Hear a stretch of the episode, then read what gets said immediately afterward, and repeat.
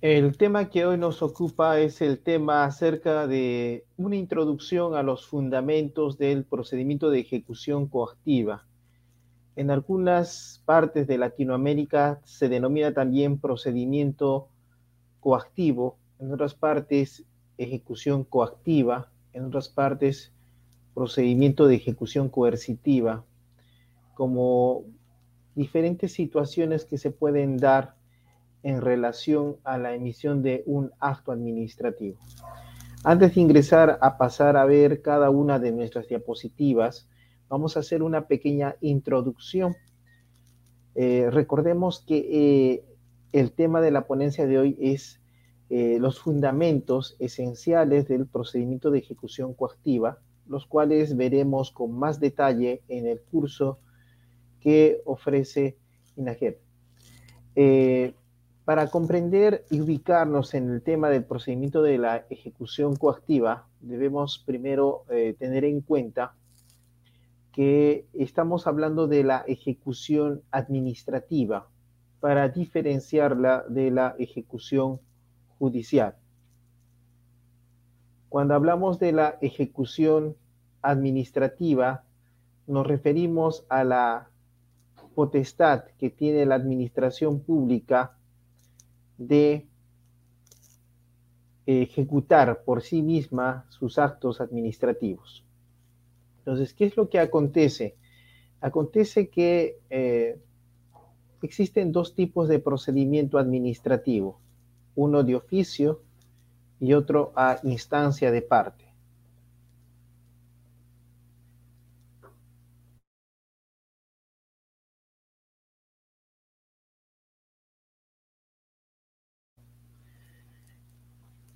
Existen dos tipos de procedimiento administrativo, un procedimiento administrativo de oficio y otro a instancia de parte. Ambos procedimientos administrativos se definen como el conjunto de actos y diligencias tendientes a la emisión de un acto administrativo. Eh, el procedimiento de oficio eh, son, por ejemplo, los procedimientos sancionadores, y los iniciados a instancia de parte son aquellos que un administrado presenta una solicitud generando la obligación de la administración pública de emitir una respuesta a su pedido. esa respuesta o el final del procedimiento sancionador es lo que llamamos acto administrativo. El acto administrativo, como una expresión más común, es la resolución administrativa. Entonces, cuando hablamos de la ejecución coactiva, nos referimos a una resolución administrativa que es pasible de ser ejecutada. Entonces, el procedimiento de ejecución coactiva se refiere a cómo se ejecuta esta resolución administrativa y en su ejecución, qué garantías se debe observar, qué principios se debe tener en cuenta. Entonces, eh, cuando hablamos en este caso del procedimiento administrativo, vamos a ver que el acto administrativo, la resolución que le pone fin, es pasible de que sea materia de recursos administrativos. Una vez que se agoten estos recursos administrativos, ya es posible ejecutar esta resolución y la ejecución de esta resolución, si no es realizada de manera voluntaria por el administrado, va a dar lugar a su ejecución por la fuerza, a una ejecución coactiva. Esta ejecución coactiva se va a dar en base a un procedimiento de ejecución coactiva. Ahora, hecha esta situación, veamos los fundamentos principales de este proceso. Ahora, como ustedes pueden observar, he indicado que hablamos de una ejecución judicial y una ejecución administrativa. La ejecución judicial está a cargo de un órgano jurisdiccional, de un juez, y generalmente se da en los procesos judiciales cuando se emite una sentencia, sentencia que se tiene que ejecutar a través del juez. Inclusive vemos que existe el Código Procesal Civil que nos habla de procesos de ejecución donde nos habla de diversos títulos de ejecución. Eh, en el caso de las entidades públicas, que también se conoce como administraciones públicas, estas cuando emiten su resolución no requieren de eh, una autorización judicial para ejecutar por sí misma esta resolución. Es decir, que la misma entidad pública puede hacer uso de la fuerza para obligar al administrado a cumplir con su resolución. Esto le llamamos autotutela. Cuando vemos el ámbito de la resolución de conflictos, vamos a encontrar que hablamos de una heterocomposición, donde hay un tercero que soluciona el conflicto. Ejemplo, un proceso judicial, ejemplo, un arbitraje. También vamos a encontrar al lado de la heterocomposición la autocomposición. Ejemplo, la negociación colectiva, la conciliación, la mediación. Y al lado de la heterocomposición y la autocomposición vamos a encontrar a la autocomposición, es decir, la justicia por mano propia.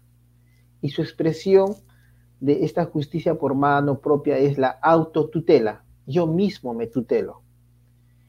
Esto, por regla general, no está permitido en el ordenamiento jurídico.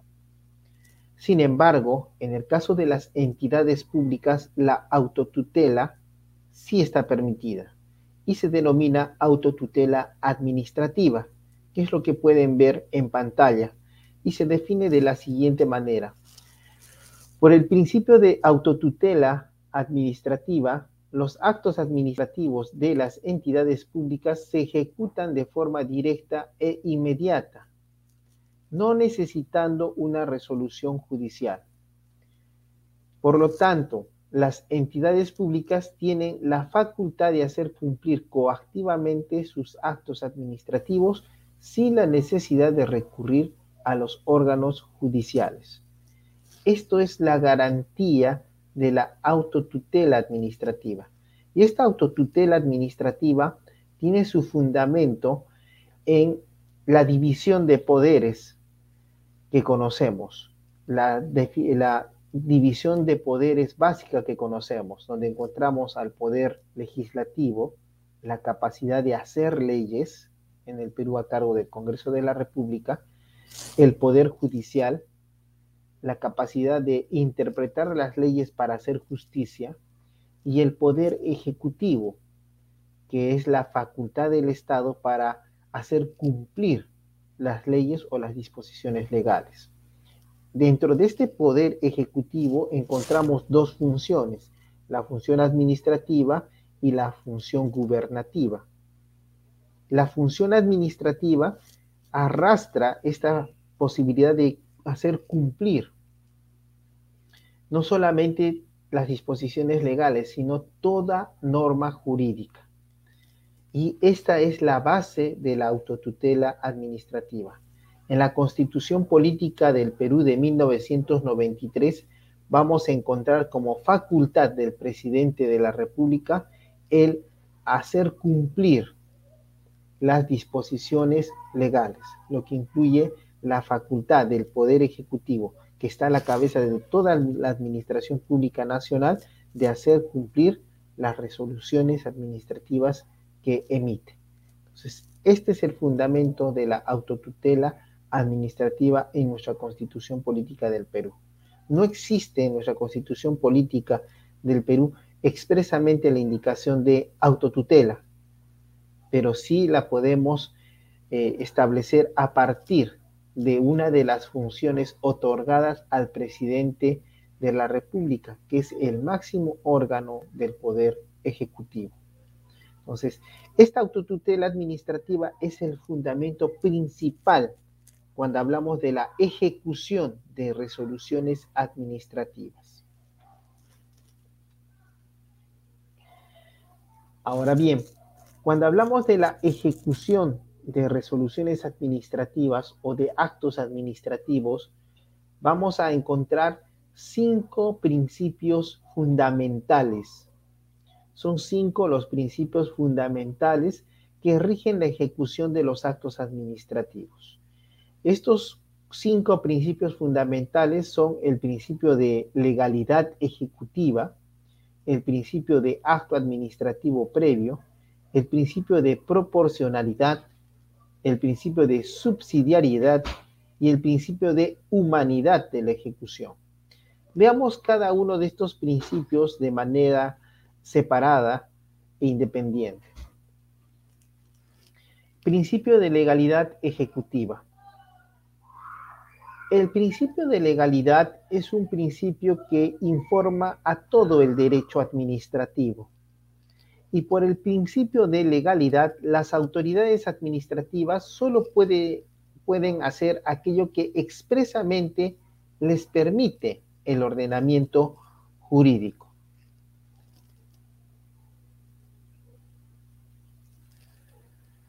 Solamente pueden hacer aquello que expresamente les permite el ordenamiento jurídico. El principio de legalidad se contrapone al principio de libertad, que corresponde a los ciudadanos, por el cual los ciudadanos pueden hacer todo aquello que no esté expresamente prohibido por el Estado. Entonces, el principio de legalidad se encuentra regulado en el tubo de la ley 27444, que en su artículo 4 del título preliminar numeral 1.1 nos dice que todas las autoridades administrativas en el procedimiento están obligadas a respetar la Constitución, la ley y el derecho. Este principio de legalidad tiene su parangón en el principio de legalidad ejecutiva, por el cual la ejecución coactiva administrativa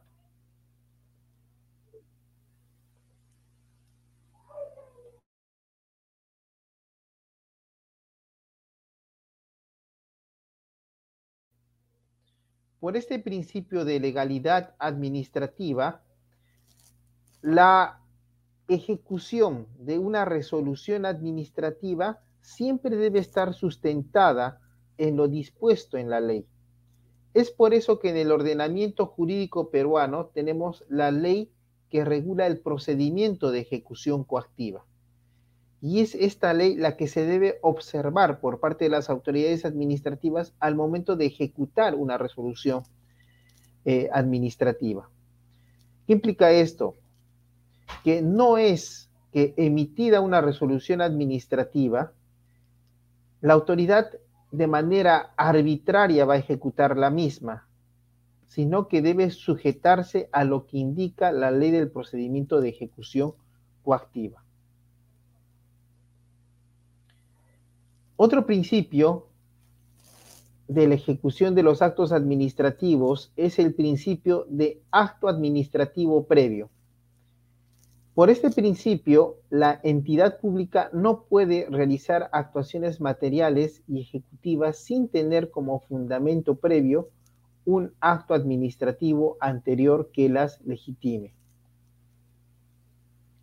Eh, vamos a explicar un poco esto para que se entienda la palabra actuaciones materiales. En el derecho administrativo vamos a encontrar la teoría de las actuaciones administrativas. Y dentro de esa teoría de las actuaciones administrativas vamos a encontrar, en primer punto, el acto administrativo.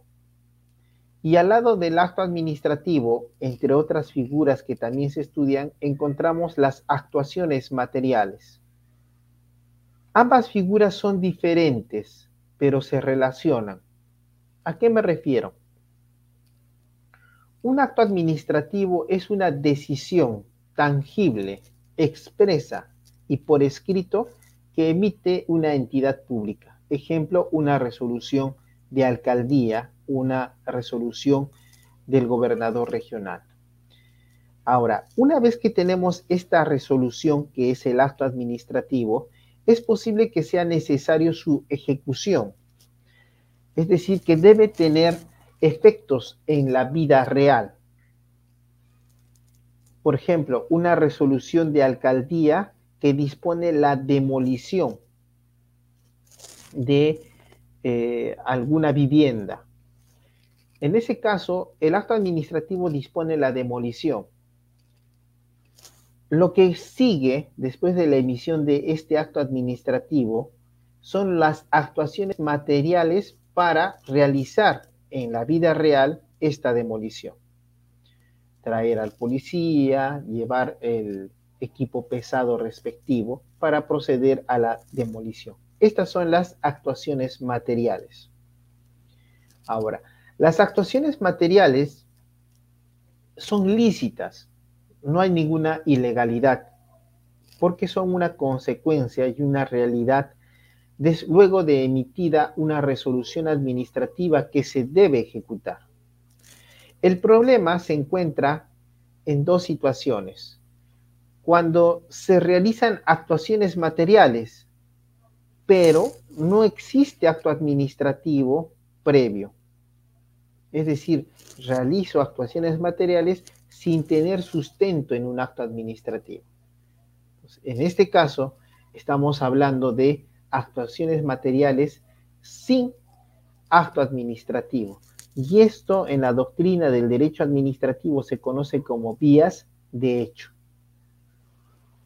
Otra situación que se da es se emite el acto administrativo y se deben realizar las actuaciones materiales.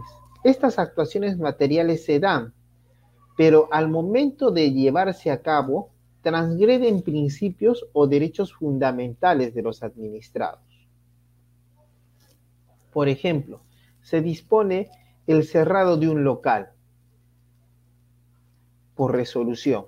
Sin embargo, la autoridad administrativa encargada de hacer cumplir esta resolución no solamente cierra el local, sino que además coloca un muro de concreto frente a la puerta, sin que el acto administrativo que esté ejecutando haya dispuesto esta situación. En ese caso, existen actuaciones materiales contrarias al ordenamiento jurídico. El principio que tenemos eh, a la vista, que es el principio de acto administrativo previo, se refiere a que antes de iniciar cualquier actuación material o actuaciones de ejecución de un acto administrativo, es necesario, por cierto, la existencia de una resolución que debemos ejecutar. Si no existe una resolución a ejecutarse, no puedo realizar actuaciones materiales. Si las realizo, estas actuaciones materiales se denominan vías de hecho y constituyen una ilegalidad. Otro principio es el principio de proporcionalidad. El principio de proporcionalidad como tal no es indicado expresamente en la ley 27444, que es la ley del procedimiento administrativo en el, Perú. Lo que encontramos es el principio de razonabilidad. Y cuando damos lectura al principio de razonabilidad en el artículo 4 del título preliminar de la ley 27444, nos hace referencia a la existencia de proporción, es decir, de proporcionalidad. Por lo tanto, el principio de razonabilidad que se habla en el ordenamiento jurídico peruano incluye el principio de proporcionalidad. Por este principio, las decisiones de las autoridades administrativas deben mantener una debida proporción entre los medios a emplear y los fines públicos que se deben tutelar. ¿Qué significa esto? Si estamos hablando de una tienda de abarrotes que carece de licencia, y vemos que la tienda de abarrotes es para sustentar a una familia. Como autoridad administrativa no puedo disponer la colocación de un muro de concreto en la puerta de la tienda de abarrotes, porque esto no sería proporcional. Lo que sí podría hacer es primero advertir o prevenir que se debe obtener una licencia para la licencia de abarrotes. Si pese a esta advertencia en una segunda inspección administrativa no existe la licencia, procederá a imponer una multa, multa que en su proporción debe estar previamente establecida en el reglamento o norma jurídica respectiva. Entonces, debe haber y la autoridad administrativa debe mantener una debida proporción entre los medios a emplear y los fines públicos que se debe de tutelar. Otro principio importante en la ejecución de los actos administrativos es el principio de subsidiariedad. ¿A qué se refiere este principio de subsidiariedad? Como les indiqué, se realiza un procedimiento administrativo, que es un conjunto de actos y diligencias que dan lugar a la emisión de un acto administrativo, que generalmente está contenido en una resolución administrativa. Esta resolución administrativa puede disponer, por ejemplo, la imposición de una multa al administrado una vez que se notifica la resolución con la multa al administrado, el administrado de mutuo propio se apersona a la entidad pública y paga la multa. De tal manera que no es necesaria la ejecución coactiva en este caso. Por lo tanto, por el principio de subsidiariedad, lo que hacemos o lo que debe entender la administración pública es que primero debe otorgar la oportunidad al administrado para que voluntariamente y de manera espontánea cumpla con su obligación de dar, hacer o no hacer a favor de la entidad pública. Solamente en el caso que el administrado incumpla pese al requerimiento realizado, subsidiariamente se le aplicará o iniciará la ejecución coactiva, esto es, ejecutar por la fuerza lo indicado en el acto administrativo. De allí que podemos observar en nuestra diapositiva que por el principio de subsidiariedad, las autoridades administrativas deben imponer sus actos administrativos por la fuerza, solo cuando se agote la posibilidad de que sean cumplidos voluntariamente por los administrados obligados. De allí que en la ley 27444 del procedimiento administrativo general peruano se establezca expresamente como principios o situaciones que se debe observar en la ejecución de resoluciones administrativas que necesariamente se debe otorgar al administrado un plazo para que éste voluntariamente cumpla con la resolución administrativa. Solo en el supuesto de vencimiento del plazo y no se cumpla con la obligación indicada a favor de la entidad pública, se debe proceder a la ejecución forzada. Un último principio dentro de esta ejecución de actos administrativos es el principio de humanidad de la ejecución.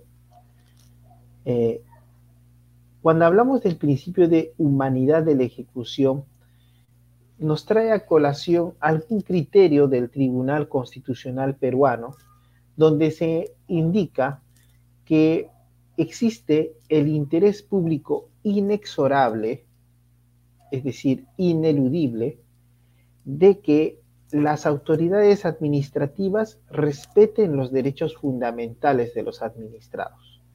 Es decir, el interés público implica la garantía de protección de los derechos fundamentales de los administrados.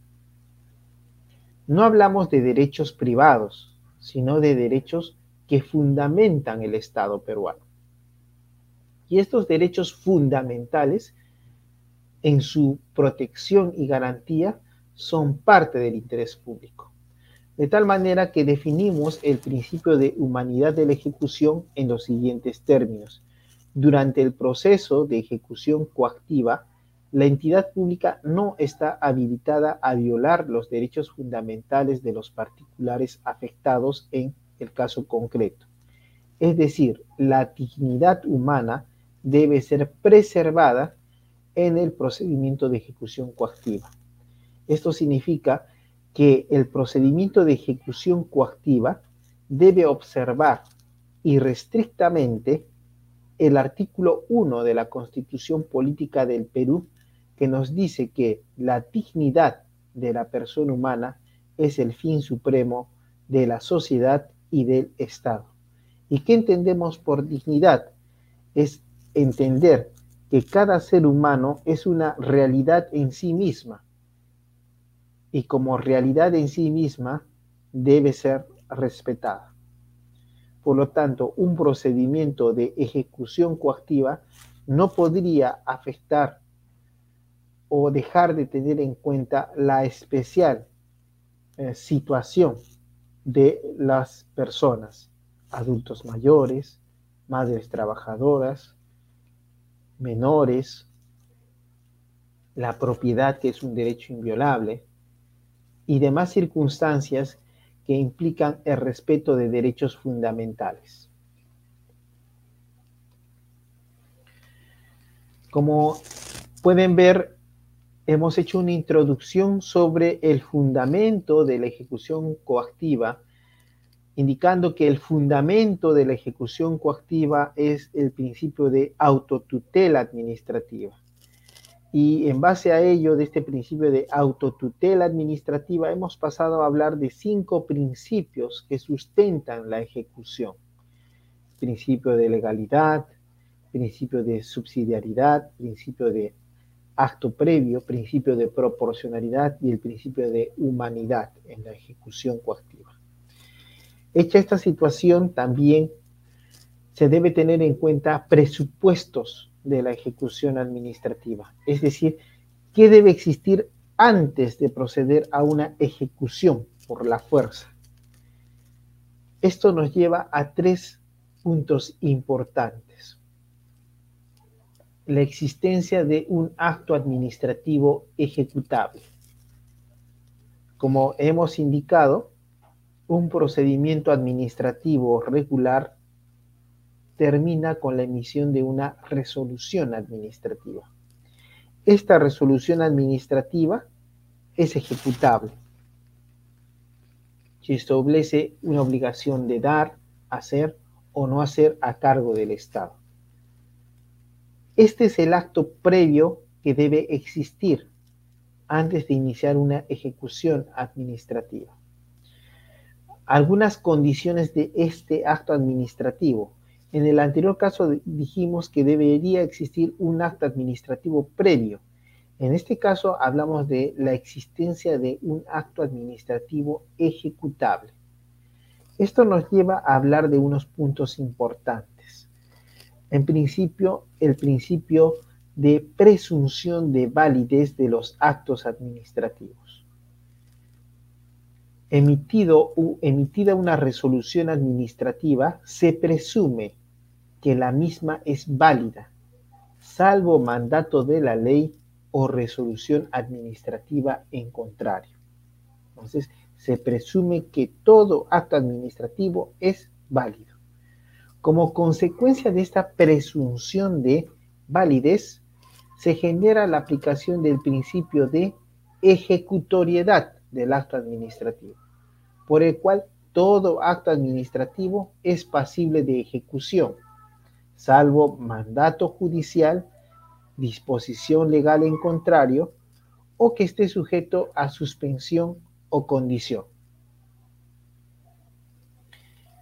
Si es que existiera algún mandato judicial, existiera alguna disposición legal, existiera alguna condición o plazo que impidan la ejecución del acto administrativo, entonces no existe un acto administrativo ejecutable y por lo tanto no podemos proceder a la ejecución administrativa porque requerimos de este presupuesto. Otra situación importante es la existencia de un acto firme. ¿A qué se refiere el acto firme? Un acto administrativo firme es aquel contra el cual no proceden recursos administrativos.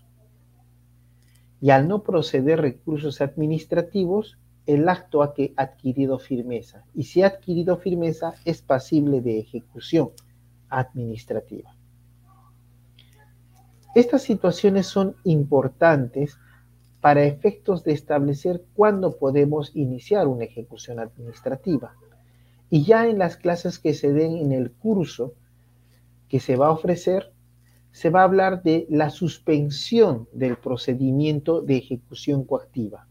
Y cuando hablemos del procedimiento de suspensión de la ejecución coactiva, hablaremos de uno de los supuestos de suspensión consistente en que el acto administrativo, que es título de ejecución del proceso de ejecución coactiva, todavía no ha vencido el plazo para interponer recursos. Y en su caso también se indica el vencimiento de plazos para interponer alguna demanda contencioso administrativa. Un segundo presupuesto es el de tipicidad legal de las formas y de los términos de la ejecución. Eh, esto importa lo que en la teoría general del derecho se denomina imputación jurídica. En la teoría general del derecho, la imputación jurídica implica que los hechos deben encajar en el supuesto de la norma. No estamos hablando de una tipicidad penal o una tipicidad administrativa en un procedimiento sancionador. Estamos hablando de la tipicidad como parte de la imputación jurídica. Y como parte de la imputación jurídica, los hechos deben encajar en el supuesto de la norma. En este caso nos habla de una tipicidad legal de las formas y de los términos de la ejecución. ¿A qué se refiere? En el procedimiento de ejecución coactiva vamos a encontrar dos autoridades administrativas importantes, el ejecutor coactivo y el auxiliar coactivo. Estas autoridades administrativas, cuando realizan su función, deben eh, adecuar su actuar, sus conductas y los hechos y actuaciones a las normas previstas en el procedimiento de ejecución coactiva, que es una norma con rango de ley. Este ejercicio es lo que se denomina tipicidad legal, no reglamentaria, sino legal. ¿Por qué legal y no reglamentaria? Porque la ley es dada por un poder legislativo, a diferencia del reglamento que solamente desarrolla una ley y al ejecutor coactivo y al auxiliar coactivo lo que se le exige es que respete la ley por el principio de legalidad ejecutiva que vimos anteriormente. Y en base a ese principio de legalidad ejecutiva, está en la obligación de hacer que sus conductas, hechos o actuaciones se imputen a las normas jurídicas que debe ejecutar o cumplir. De tal manera que cuando hablamos de la tipicidad legal de las formas y de los términos de la ejecución, tenemos que la entidad pública no necesita de una ley expresa que habilite la autotutela previa a la ejecución de sus actos administrativos. Esto solo se podrá hacer en las formas y en los términos previstos y permitidos por la ley. Es decir, que la ejecución coactiva solo se puede hacer conforme lo indican las formas y términos previstos y permitidos por la ley, en este caso la ley del procedimiento de ejecución coactiva. Un tercer presupuesto de la ejecución administrativa es la notificación al administrado. En este caso, la notificación debe ser una notificación válida al administrado. Y cuando hablamos de la ejecución administrativa, debemos tener dos momentos de la notificación a la que se refiere. Un primer momento se da cuando se debe notificar el acto administrativo que pone fin al procedimiento administrativo. Recuerda que se indicó que un procedimiento administrativo culmina con, una, con un acto administrativo Y este acto administrativo es una resolución. Si es una resolución administrativa, este acto administrativo es materia de, será el título de ejecución en el futuro proceso de ejecución coactiva. Ahora, este acto administrativo que pone fin al procedimiento administrativo debe ser notificado válidamente al administrado. En el caso de no haber sido notificado válidamente al administrado, no puede servir de título de ejecución de un futuro procedimiento de ejecución coactiva. Alguien me preguntará, ¿y qué sucede si no existe una notificación válida? En ese caso, conforme a la ley del procedimiento administrativo general, se debe hacer valer la figura de la notificación defectuosa del acto administrativo. Y declarada la existencia de una notificación defectuosa, se debe proceder a rehacer la notificación. Una vez rehecha la notificación, recién podemos hablar de una notificación válida del acto que constituirá el título de ejecución del procedimiento de ejecución coactiva. Este es el primer momento. El segundo momento se refiere al siguiente. Tenemos el procedimiento administrativo, ha culminado con una resolución administrativa que es la que vamos a ejecutar. Ante el incumplimiento voluntario del administrado, el ejecutor coactivo inicia el procedimiento de ejecución coactiva.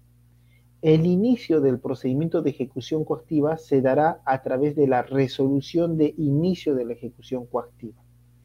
Esta resolución de inicio de la ejecución coactiva, que tiene como fundamento la notificación válida de la resolución que se va a ejecutar, también debe ser notificada válidamente al administrado. Si no es notificada válidamente al administrado, entonces se genera un vicio de nulidad, que también puede ser subsanado a través de la existencia o declaración de una notificación defectuosa. Y esto también es un presupuesto para dar inicio a la ejecución coactiva, es decir, por la fuerza en contra del administrado a favor de la entidad pública. Entonces, de esta manera, tenemos los tres presupuestos de la ejecución administrativa. La existencia de un acto administrativo previo y ejecutable, la tipicidad legal de las formas y de los términos de la ejecución, que dice tipicidad legal y no tipicidad reglamentaria, y la notificación del destinatario, una notificación válida, tanto del título, bueno, tanto de la resolución administrativa que es título de ejecución, como de la resolución que dará inicio al proceso de ejecución coactiva. Esta notificación al destinatario, en la diapositiva indicamos lo siguiente. El acto administrativo debe ser notificado con prontitud y claridad a su destinatario, antes de iniciar el procedimiento de ejecución coactiva. Es decir, debe existir una notificación expresa y válida. Si no existe una notificación válida, estamos ante un supuesto de notificación defectuosa. Entonces, hasta aquí tenemos datos importantes acerca de esta introducción al procedimiento de ejecución coactiva. Ahora pasemos a ver algo más directo e interesante ya en nuestro ordenamiento jurídico. Esta es la parte importante. Estos principios y presupuestos le servirán si usted es un abogado que le ha llegado un caso de ejecución coactiva, le servirán para elaborar su demanda de revisión judicial. En algunos casos le va a servir estos principios y presupuestos para pedir la suspensión del procedimiento de ejecución coactiva. Entonces, esta información es vital para una defensa correcta. Si usted es también una autoridad que ve este tipo de procedimientos de ejecución coactiva, debe tener en cuenta que con mucho cuidado debe observar estos principios para garantizar la legalidad en su actuar. Ahora bien, hechas estas precisiones en principios y presupuestos, es importante definir qué es el procedimiento de ejecución coactiva. Y el procedimiento de ejecución coactiva es la facultad que tienen las entidades públicas para hacer cumplir sus actos administrativos. Es decir, las obligaciones exigibles deben provenir de materias propias de las funciones de cada que cada entidad ostenta.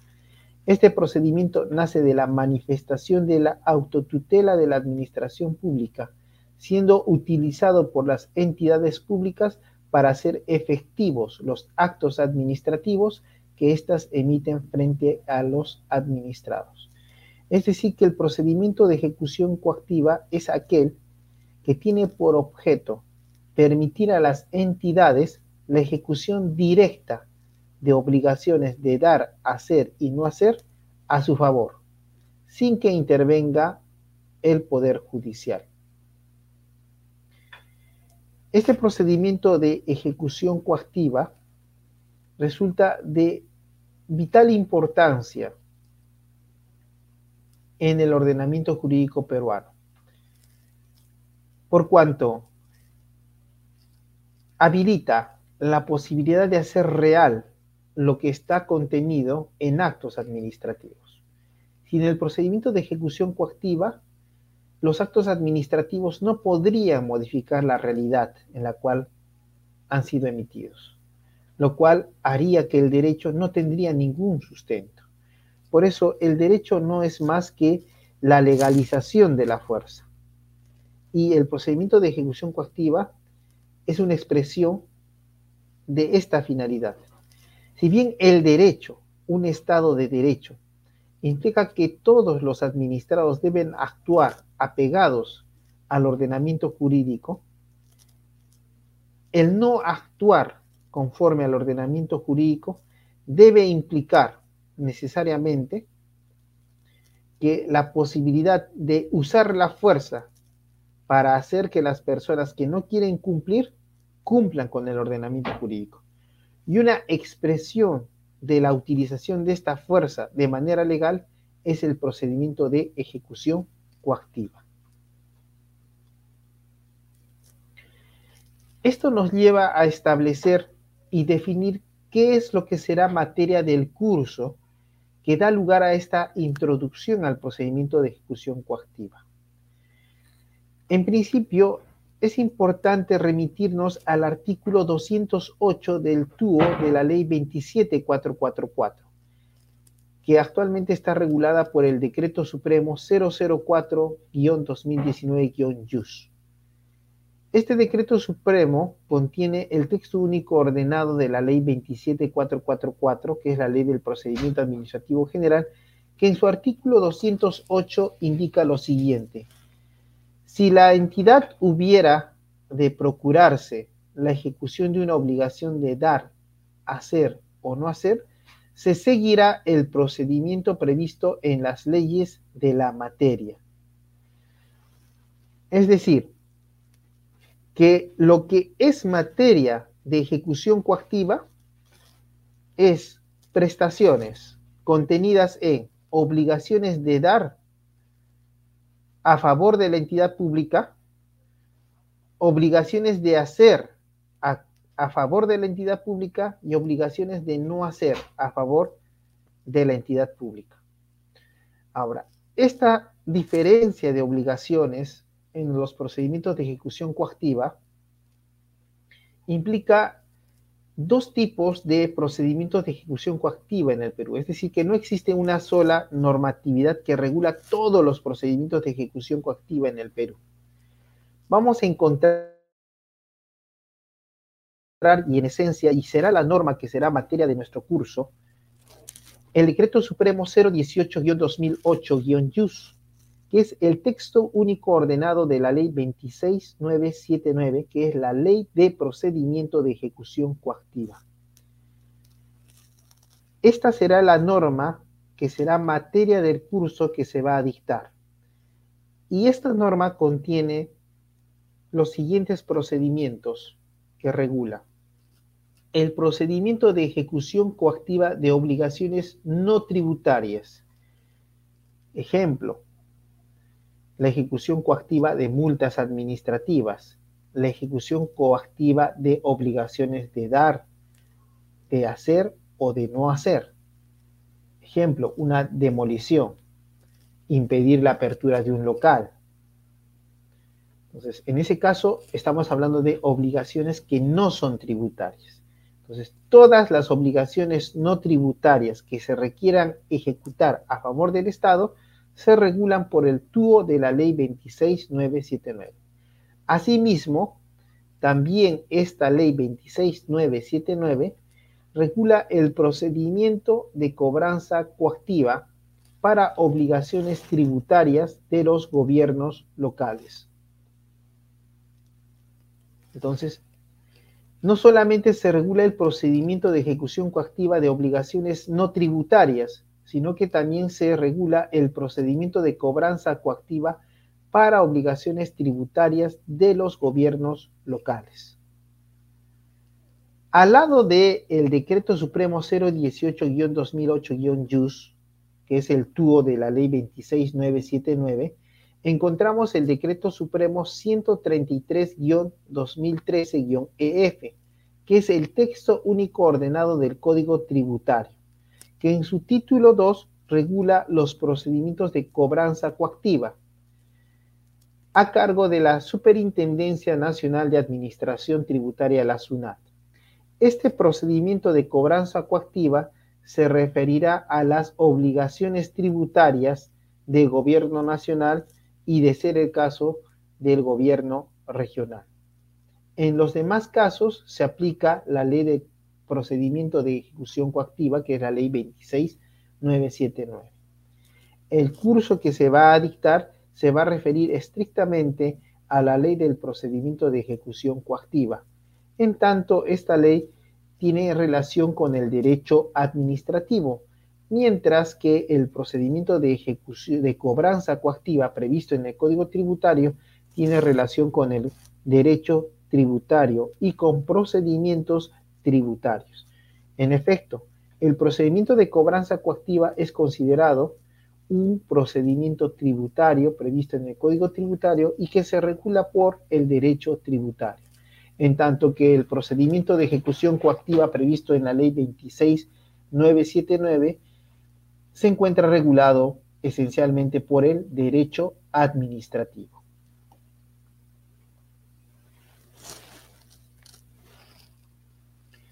Hecha esta precisión, lo que vamos a decir a continuación está referido a lo que indica el tubo de la ley del procedimiento de ejecución coactiva.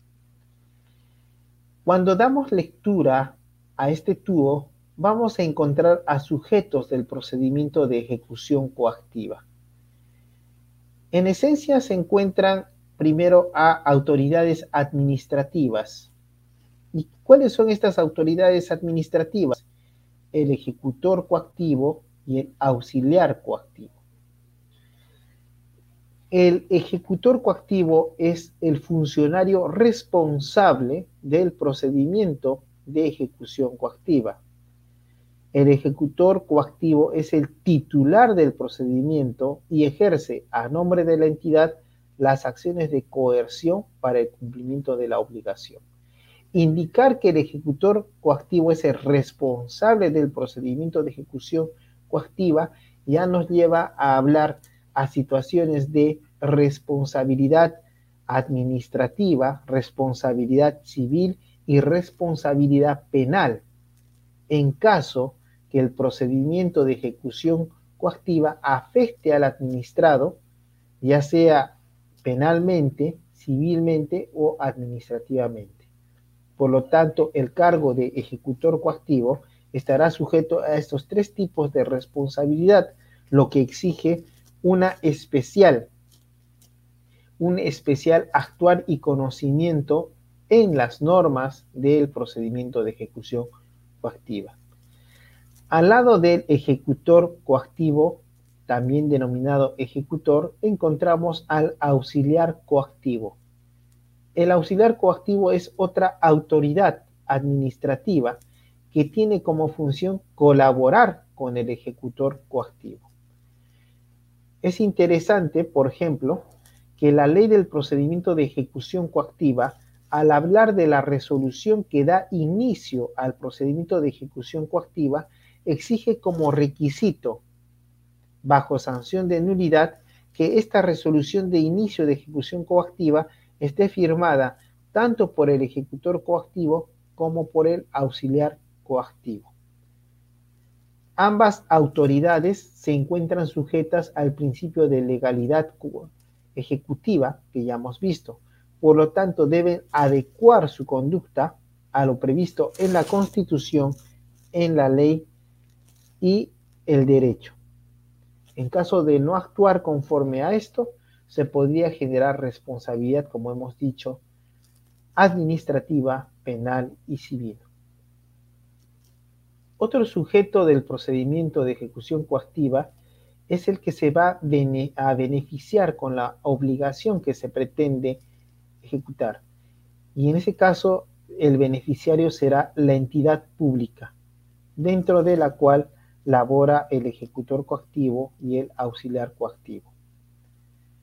La entidad pública o qué son las entidades públicas eh, implica a las entidades de la administración pública nacional, regional y local que están facultadas por ley a exigir coactivamente el pago de una acreencia o la ejecución de una obligación de hacer o no hacer.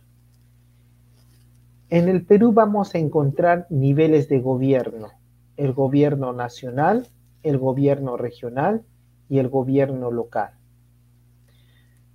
Estos tipos de gobierno también los asimilamos a administraciones públicas. Una administración pública nacional, por ejemplo, ministerios como Ministerio de Educación, Ministerio de Cultura, Ministerio de Economía y Finanzas.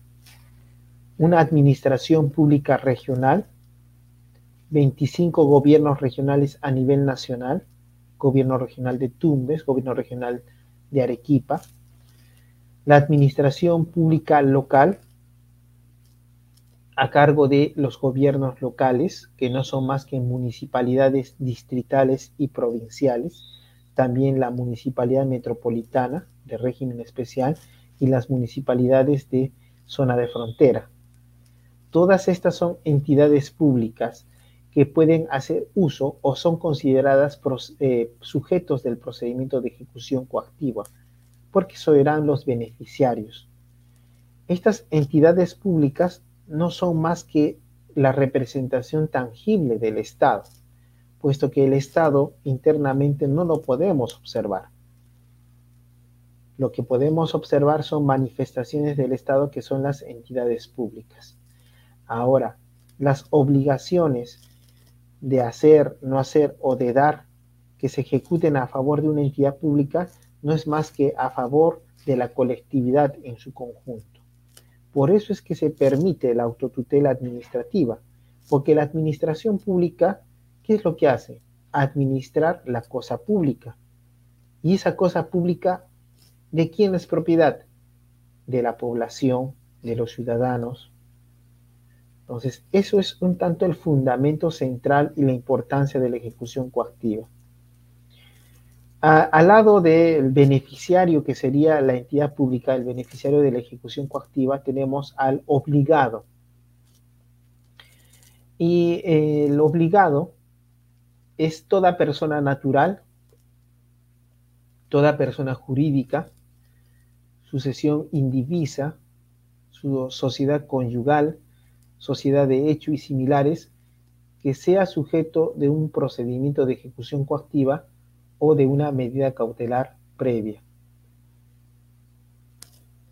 Eh, como obligado, eh, es decir, quien debe cumplir con una obligación a favor del Estado, primero se indica personas naturales, que es cualquier persona. Por ejemplo, un señor este, Augusto eh, Sánchez es una persona natural. Dice también personas jurídicas. Cuando hablamos de personas jurídicas, debemos tener en cuenta personas jurídicas de derecho privado y personas jurídicas de derecho público. porque el Estado, entidades públicas también pueden ser obligados, así como también pueden ser beneficiados, también pueden ser obligados al cumplimiento vía ejecución coactiva. Entonces, personas jurídicas de derecho público, entidades públicas, también pueden ser obligadas, y personas jurídicas de derecho privado. Dentro de las personas jurídicas de derecho privado, vamos a encontrar a las personas jurídicas de derecho privado sin fines de lucro. Encontramos a las asociaciones, las fundaciones y los comités, que son personas que están reguladas por el Código Civil. Dentro de las personas jurídicas de derecho privado con fines de lucro, encontramos a las sociedades y a las empresas individuales de responsabilidad limitada, las EIRL. Dentro de las sociedades vamos a encontrar a la sociedad anónima, abierta o cerrada. Vamos a encontrar a la sociedad en comandita, la sociedad civil, la sociedad de responsabilidad limitada.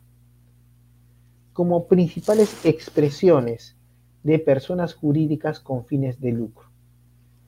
También podemos encontrar una serie de personas jurídicas adicionales, organizaciones sindicales, sindicatos, federaciones, confederaciones, organismos no gubernamentales, partidos políticos, que también tienen personería jurídica, colegios profesionales, que también tienen personería jurídica.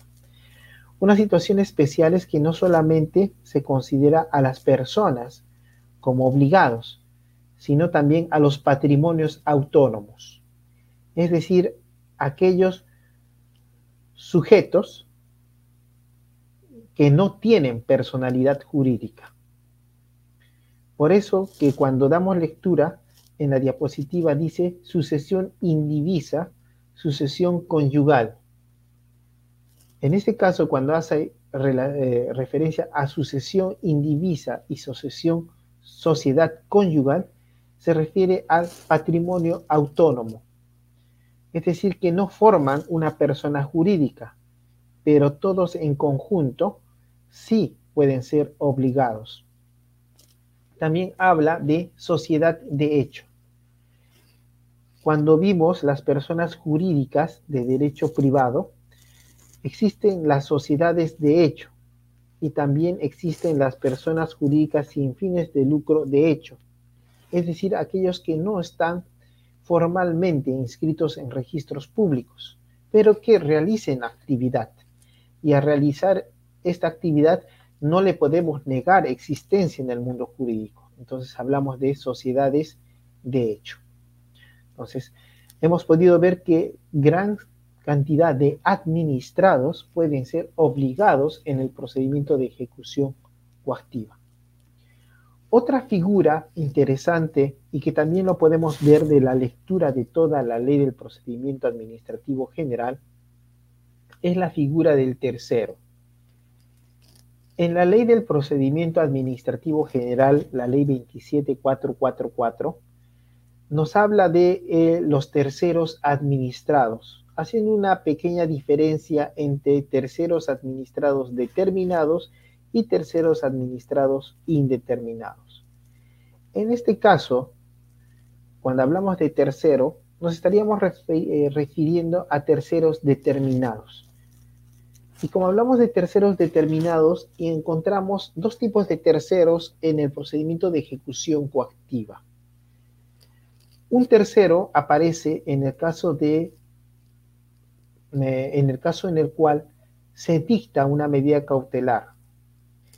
Y como consecuencia de dictar la medida cautelar, se dispone que un tercero sea el encargado de ejecutar la medida cautelar. Es, es, lo que denominamos en el proceso civil el órgano de auxilio judicial.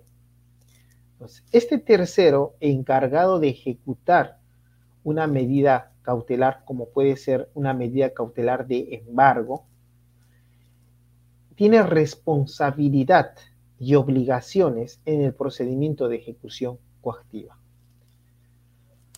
Otro tercero que también aparece en el procedimiento de ejecución coactiva se da, por ejemplo, cuando ejecutada la medida cautelar eh, sobre un bien que se supone es de propiedad del obligado, aparece un tercero alegando que es el verdadero propietario del bien. Este tercero se apersonará al procedimiento de ejecución coactiva a través de una tercería de propiedad. Y esa es la otra forma en la que encontramos a los terceros como sujetos o figuras, figuras eh, eh, principales en el procedimiento de ejecución coactiva. Ya en el curso que se va a dictar se hablará de manera detallada de las medidas cautelares previas, las medidas cautelares de ejecución forzada, que va a implicar el embargo. Y allí vamos a ver la figura del tercero, que como auxilio judicial ejecutará estas medidas cautelares. Ya en otra sesión tocaremos el tema de la tercería de la propiedad, donde un tercero al cual se le ha embargado un bien que es de su propiedad por error, se va a personar al procedimiento alegando una tercería de propiedad. Y en ese caso, en el curso también mostraremos la correspondiente o el correspondiente modelo de solicitud de tercería de propiedad para que ustedes lo puedan tener y puedan verificar un curso completo, no solamente en la teoría, sino también en la práctica y a través de los ejemplos respectivos. Un último sujeto al que se hace referencia en este procedimiento de ejecución coactivo es el Tribunal Fiscal. Eh, como indicamos anteriormente, eh, dijimos que la ley del procedimiento de ejecución coactiva regula el procedimiento de ejecución forzada de obligaciones no tributarias y también regula el procedimiento coactivo de obligaciones tributarias de los gobiernos locales. Es en este procedimiento de ejecución de obligaciones tributarias de los gobiernos locales donde encontramos la figura del tribunal fiscal. En alguna parte vamos a encontrar la posibilidad de presentar una queja en contra del tribunal fiscal.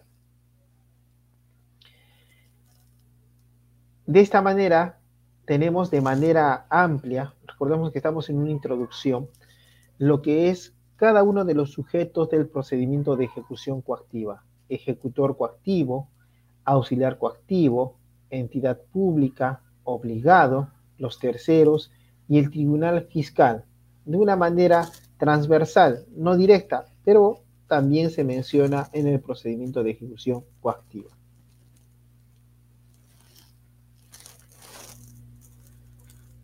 Hecha esta precisión, es importante eh, referirnos al inicio del procedimiento de ejecución coactiva. Eh, como hemos indicado en la ley del procedimiento de ejecución coactiva, vamos a encontrar el procedimiento de ejecución coactiva de obligaciones no tributarias y el procedimiento de ejecución coactiva de obligaciones tributarias de los gobiernos locales.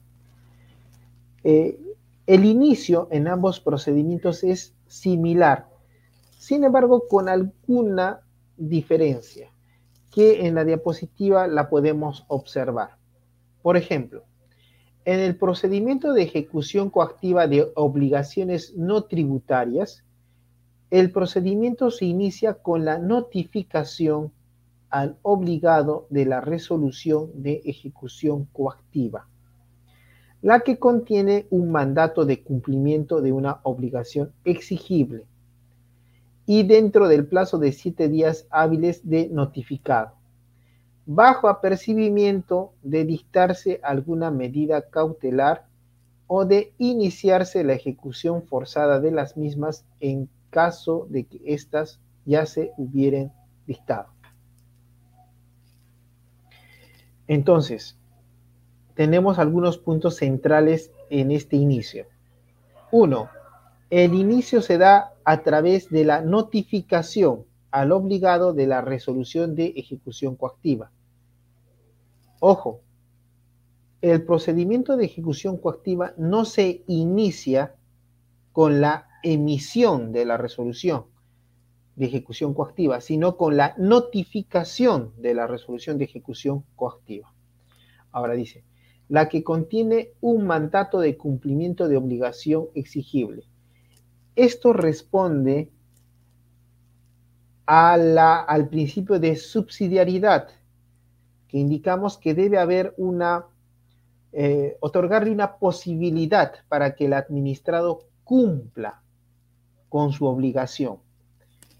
Y esa posibilidad se da en un plazo de siete días hábiles contados a partir del día siguiente en que se es notificado con la resolución de ejecución coactiva. Si en estos siete días hábiles o transcurridos estos siete días hábiles de notificado no cumplo, entonces se va a hacer efectivo el apercibimiento de dictarse una medida cautelar o de iniciarse la ejecución forzada si es que estas medidas cautelares ya han sido dictadas, es decir, a través de una medida cautelar previa al procedimiento de ejecución coactiva. Ahora, esta indicación del apercibimiento no puede ser omitida.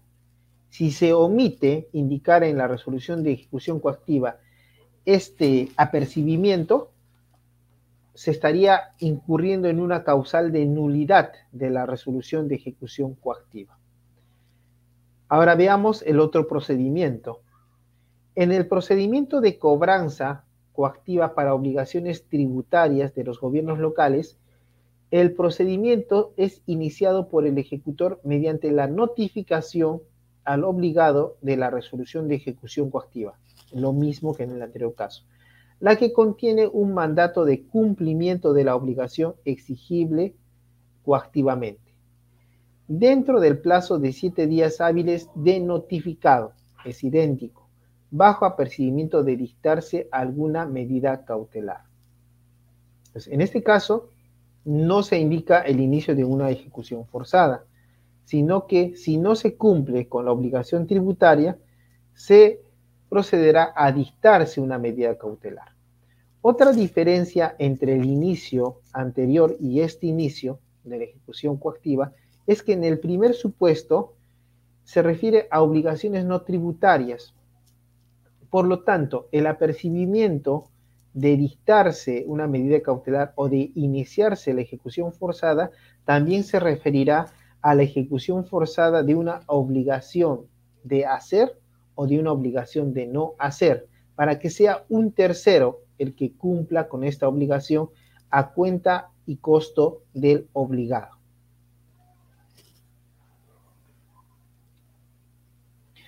Como hemos podido ver, el inicio del procedimiento de ejecución coactiva en ambos casos que están regulados en la ley de procedimiento de ejecución coactiva se da a través de una resolución de ejecución coactiva. Ahora, el inicio se da a través de la notificación válida de la resolución de ejecución coactiva. Si no se produce una notificación válida, existe una notificación defectuosa y el procedimiento de ejecución coactiva no se puede llevar adelante. Ahora, si vamos a emitir una resolución de ejecución coactiva, esta resolución de ejecución coactiva debe cumplir con los siguientes requisitos y la norma indica que el cumplimiento de los requisitos que vamos a ver a continuación es bajo sanción de nulidad. Es decir, que si no se cumple con alguno de estos requisitos, la resolución de ejecución coactiva es nula de pleno derecho. Primer requisito, indicación del lugar y fecha en que se expide la resolución de ejecución coactiva. ¿Por qué es importante este lugar y fecha? Lugar para determinar la competencia administrativa y en su caso solicitar la inhibición del ejecutor coactivo correspondiente. ¿Por qué es importante indicar la fecha en la resolución de ejecución coactiva? Porque se refiere a la fecha de emisión de la resolución de ejecución coactiva, lo que nos permitirá verificar la posibilidad de aplicar la figura de la inejecutabilidad de los actos administrativos o la inexigibilidad de multas administrativas, ambas figuras previstas en la ley 27444 y que desarrollaremos con mayor atención en el curso respectivo, en la sesión respectiva. B. El número de orden que le corresponde dentro del expediente o del cuaderno en que se expide. Esto resulta importante por cuanto la ley 27444 habla del principio de expediente único y la ordenación del procedimiento administrativo como una garantía de defensa del administrado. No puede haber resoluciones de ejecución coactiva con la misma numeración, porque esto implicaría eh, un desorden, una afectación al debido procedimiento del administrado. C. El nombre y domicilio del obligado. Es decir, se debe identificar e individualizar estrictamente al obligado. Si no lo individualizamos, la ejecución coactiva no será válida. La indicación del domicilio implica verificar dónde vive el obligado. Si lo notificamos a una dirección distinta, no podremos alegar una notificación válida. Si también nos equivocamos en el nombre del obligado, tampoco podríamos alegar eh, la individualización correcta del obligado. Otro requisito es la identificación de la resolución o acto administrativo generador de la obligación. Recuerda que la resolución de ejecución coactiva da inicio a la ejecución de una obligación contenida en una resolución administrativa válidamente notificada y con anterioridad. Esta resolución debe ser debidamente identificada. Si no es debidamente identificada, entonces la resolución de ejecución coactiva es nula. Dice, además se debe tener en cuenta que debe haber sido debidamente notificada. Por lo tanto, si existe algún pedido de notificación defectuosa de la resolución que se pretende ejecutar en la ejecución coactiva, entonces todavía no se podría, no se podría emitir una resolución de ejecución coactiva. Dice, así como la indicación expresa del cumplimiento de la obligación en el plazo de siete días. Estos siete días, como son del procedimiento administrativo, que se entiende que son siete días hábiles y se debe establecer expresamente cuál es la obligación que debo cumplir. E. El monto total de la deuda objeto de la cobranza, indicando detalladamente la cuantía de la multa administrativa, así como los intereses o en su caso la especificación de la obligación de hacer o no hacer objeto del procedimiento. Si es que existe un error en establecer el monto total de la deuda o la cuantía de la multa o los intereses, la resolución de ejecución coactiva podría incurrir en nulidad. Otro requisito importante es la base legal en que se sustenta la resolución de ejecución coactiva. Esto en el entendido que al ser la resolución también un acto administrativo, también debe observar el requisito de motivación, que implica una motivación en hechos y una motivación en derecho, y con mayor eh, obligatoriedad en el caso de la ejecución coactiva, Recordemos que la resolución de ejecución coactiva no es necesariamente dirigida a una persona que tiene conocimiento en el derecho, sino que es dirigida a un administrado. Y este administrado tiene el derecho de conocer las normas jurídicas que sustentan la ejecución coactiva que se le pretende iniciar. Un último requisito es la suscripción, es decir, la firma y posfirma por parte del ejecutor y del auxiliar coactivo respectivo de la resolución de ejecución coactiva. Si falta alguna firma, esta resolución de ejecución coactiva es nula. Se indica además no se aceptará como válida la incorporación de firma mecanizada. Existe una salvedad en lo referido al derecho de transportes, pero en los demás casos no se puede eh, colocar en la resolución de ejecución coactiva una firma mecanizada. La firma debe ser directa.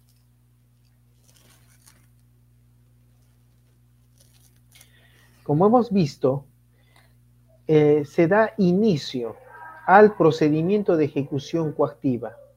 Iniciado el procedimiento de ejecución coactiva, se emite la resolución de ejecución coactiva, la que debe ser notificada al obligado. Una vez notificada esta resolución, como vimos, esta va a estar bajo apercibimiento de que si en el plazo de siete días el obligado no cumple, se va a dictar medidas cautelares. Y si ya existen las medidas cautelares, estas serán materia de ejecución forzada. Entonces, un tema fundamental en el procedimiento de ejecución coactiva son las medidas cautelares.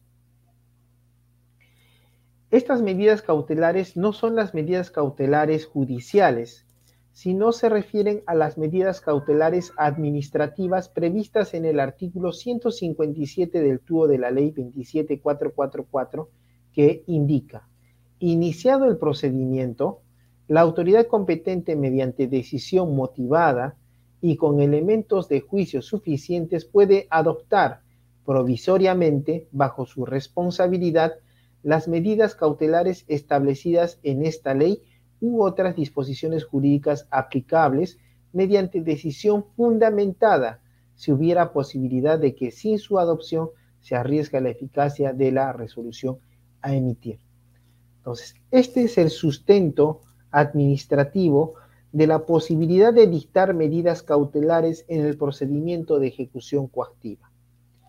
Una característica especial es que estas medidas cautelares pueden ser dictadas antes del inicio del procedimiento de ejecución coactiva y durante el procedimiento de ejecución coactiva. De allí que cuando damos lectura a la ley del procedimiento de ejecución coactiva, encontramos un artículo especial referido a medidas cautelares previas y otro capítulo especial referido a las medidas cautelares.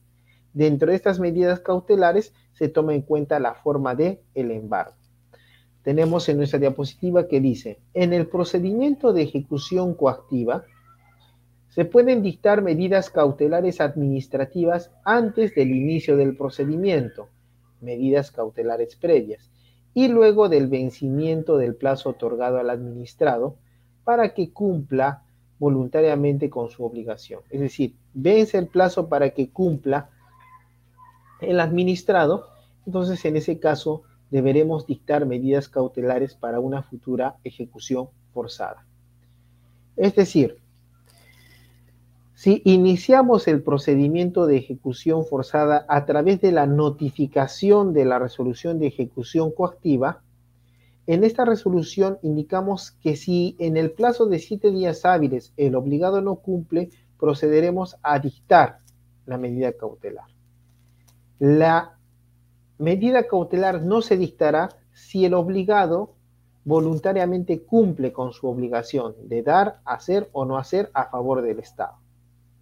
Entonces, por eso la medida cautelar no necesariamente es una etapa del procedimiento de ejecución coactivo, coactiva, sino que es una actuación que se podría dar en caso de persistir el incumplimiento por parte del administrado. Ahora dice, se pueden dictar todo tipo de medidas cautelares, pero en especial el embargo. Cuando vemos la ley del procedimiento de ejecución coactiva, nos hablan de la utilización de la forma de embargo como medida cautelar de ejecución forzada. Y al hablar del embargo nos habla de figuras como el embargo en forma de intervención en recaudación, el, el embargo en forma de intervención en información, el embargo en forma de intervención en administración de bienes. También nos habla del embargo en forma de depósito y el embargo en forma de secuestro conservativo, además del embargo en forma de inscripción y el embargo en forma de retención. Todos estos tipos de embargo serán desarrollados en la sesión correspondiente en nuestro curso sobre la ley del procedimiento de ejecución coactiva. Recordemos que estamos en una introducción y debemos poner las bases fundamentales del procedimiento de ejecución coactiva, lo cual nos va a motivar a especializarnos en este tipo de procedimientos especiales.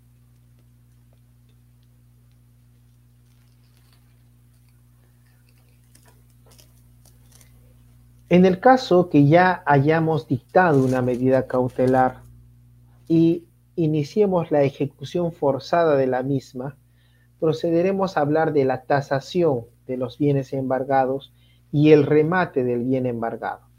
En este caso, la norma nos indica que la tasación y remate de los bienes embargados se efectúa de acuerdo a las normas que para el caso establece el Código Procesal Civil. ¿Esto por qué? Porque la ley del procedimiento administrativo general no regula la tasación o el remate como tal. Y es la misma ley del procedimiento administrativo general la que nos habilita a recurrir a otros ordenamientos jurídicos procesales cuando exista algún vacío o deficiencia en el ordenamiento procedimental administrativo. Algunas precisiones en torno a la tasación y remate. Dice, del producto de remate, el ejecutor cobrará el monto de la deuda debidamente actualizada, además de los costas, de las costas, es decir, los gastos y gastos respectivos, entregando al obligado y o al tercero, de ser el caso, el remanente resultante. Es decir, solamente cobra la, entidad pública a través del ejecutor coactivo cobrará lo que corresponda. Si hay un saldo pendiente, este será restituido al obligado o al tercero interesado. Otra situación es que el martillero designado para conducir el remate deberá emitir una póliza de adjudicación, la cual deberá contener los requisitos establecidos en las normas sobre comprobantes de pago, de modo que garanticen al adjudicatario sustentar gastos o costos para efectos tributarios y o utilizar el crédito, fiscal o el crédito deducible. Hasta aquí, hasta aquí podemos establecer etapas en el procedimiento de ejecución coactiva. Y en este cuadro podemos encontrar un resumen de lo que el procedimiento de ejecución coactiva en el Perú es. Y como se indicó, el proceso de ejecución coactiva implica la resolución de ejecución coactiva. Esta resolución de ejecución coactiva, cuando es válidamente notificada, da inicio al procedimiento de ejecución coactiva. Una vez realizada la notificación válida de esta resolución de ejecución coactiva, se concede el plazo de siete días hábiles para que el obligado cumpla con su obligación de dar, hacer, no hacer a favor de la entidad pública. Dentro de este plazo o vencido este plazo se pueden suscitar tres posibles supuestos. Un primer supuesto y es el que uno espera es que el obligado cumpla voluntariamente con la prestación requerida. Supuesto en el cual el procedimiento de ejecución coactiva culmina. Otro supuesto es que el obligado incumpla, es decir, o se niegue a cumplir por escrito expresamente o simplemente no hace caso al requerimiento de cumplimiento. En ese caso se debe hacer efectivo el apercibimiento de dictar medida cautelar o en su caso de iniciar la ejecución forzada. Si ya tenemos una medida cautelar, iniciaremos la ejecución forzada de estas medidas cautelares previamente dictadas. En el caso que no tengamos medida cautelar, procederemos a dictar la medida cautelar. En ambos casos, si ya tenemos una medida cautelar, procederemos a su tasación y remate de los bienes materia de medida cautelar a través de las disposiciones del Código Procesal Civil. En el caso que sea materia de ejecución, obligaciones de hacer o no hacer, en este caso se iniciará la ejecución forzada, haciendo que un tercero realice estas obligaciones a cargo y costo del obligado. Ahora, como ustedes pueden ver, todas estas etapas, eh, como las vemos, son las correctas, las lícitas. Pero, ¿qué acontecería o qué sucedería si en alguna de estas etapas se produce alguna afectación a los principios de la ejecución coactiva o no se haya observado los presupuestos para una ejecución coactiva o la resolución de ejecución coactiva no cumple con los requisitos para su emisión o la notificación de la resolución de ejecución coactiva no se ha llevado a cabo de manera correcta existiendo una notificación defectuosa o las medidas cautelares que se están dictando o la ejecución forzada que se realice está violando derechos fundamentales, afectando el principio de humanidad en la ejecución coactiva. En ese caso surge nuestra última figura, que también será tocada de manera extensa eh, en el curso que se va a llevar a cabo, que es la figura de la revisión judicial del procedimiento de ejecución coactiva. Este proceso judicial es el proceso de revisión judicial de procedimiento de ejecución coactiva, no debe confundirse con el proceso contencioso administrativo.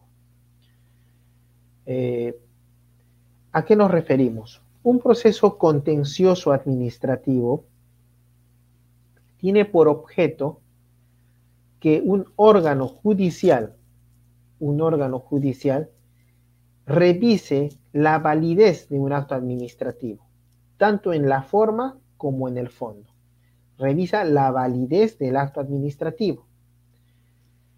A diferencia del proceso de revisión judicial, donde ya no se cuestiona el fondo del acto administrativo que estamos ejecutando, sino la formalidad, las actuaciones materiales y actuaciones de ejecución en, la, en el cumplimiento obligatorio de un acto administrativo. Vuelvo a repetir, el procedimiento de el proceso de revisión judicial no tiene por objeto eh, cuestionar el fondo del acto administrativo que estamos ejecutando. Tiene por objeto discutir la formalidad de las actuaciones materiales, la formalidad de los actos de ejecución de un acto administrativo firme y ejecutable y previamente notificado. esta formalidad, estas formalidades en las actuaciones materiales y actuaciones ejecutables son las que vigila el proceso de revisión judicial. Eh, es por eso que resulta de vital importancia conocer. No son principios, los cinco principios que hemos hecho mención al inicio de esta ponencia, no son principios cerrados, son cinco principios básicos que pueden implicar otros principios que se podrían violar, principio del debido procedimiento, por ejemplo.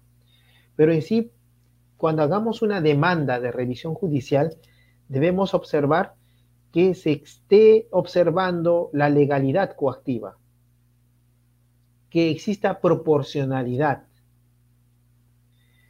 que exista un acto previo, que exista una notificación válida, que exista subsidiariedad, la oportunidad de haber relado al administrado para que cumpla con su obligación y también que se esté respetando los derechos fundamentales del administrado.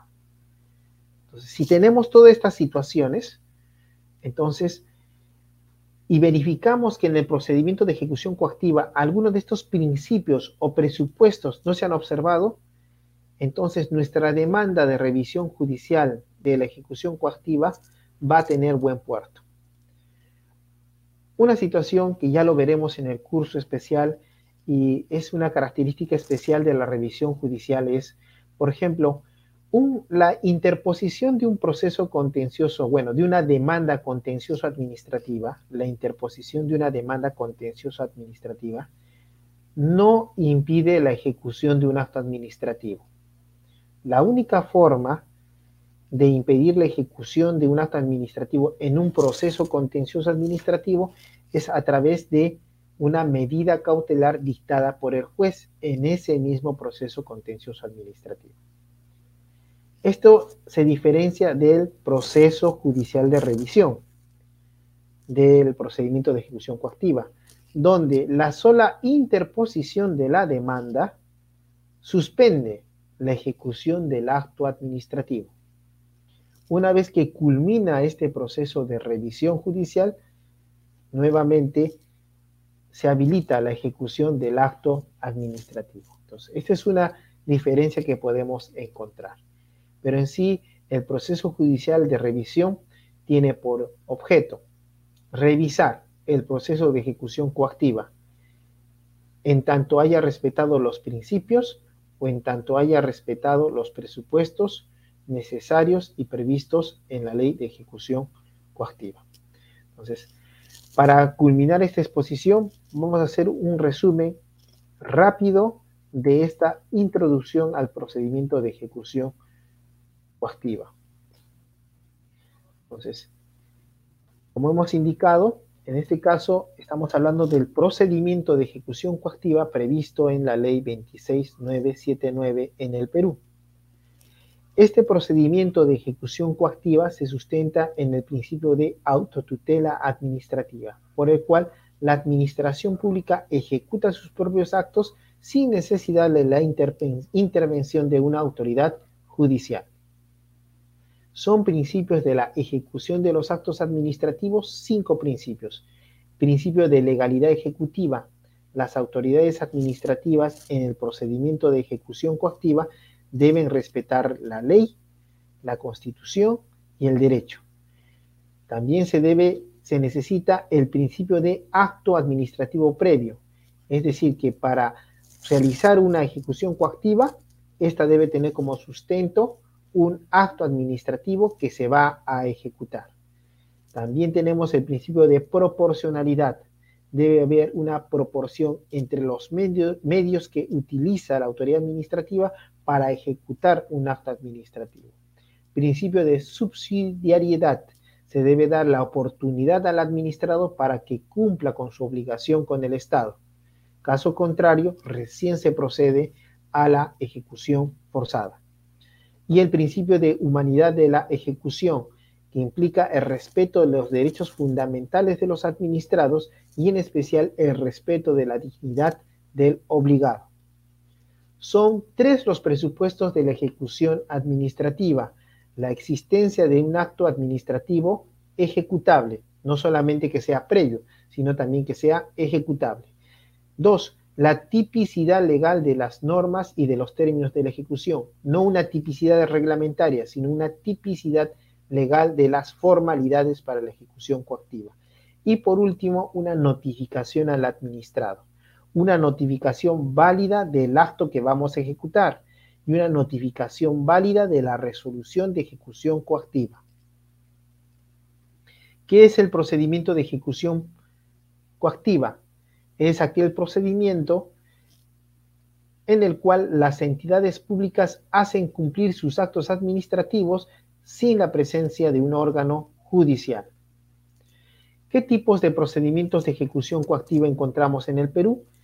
Encontramos eh, dos normas que regulan la ley 26979, ley del procedimiento de ejecución coactiva, y el código tributario. La ley del procedimiento de ejecución coactiva regula el procedimiento de ejecución coactiva de obligaciones no tributarias y el procedimiento de cobranza coactiva para obligaciones tributarias de los gobiernos locales. El Código Tributario regula el procedimiento tributario de cobranza coactiva a cargo de la SUNAT, en el caso de tributos de alcance nacional y regional. El presente curso se refiere a la ley 26979, Ley de Procedimiento de Ejecución Coactiva, donde vamos a encontrar sujetos. Y estos sujetos son el ejecutor coactivo, auxiliar coactivo, ambos responsables civil, penal y administrativamente.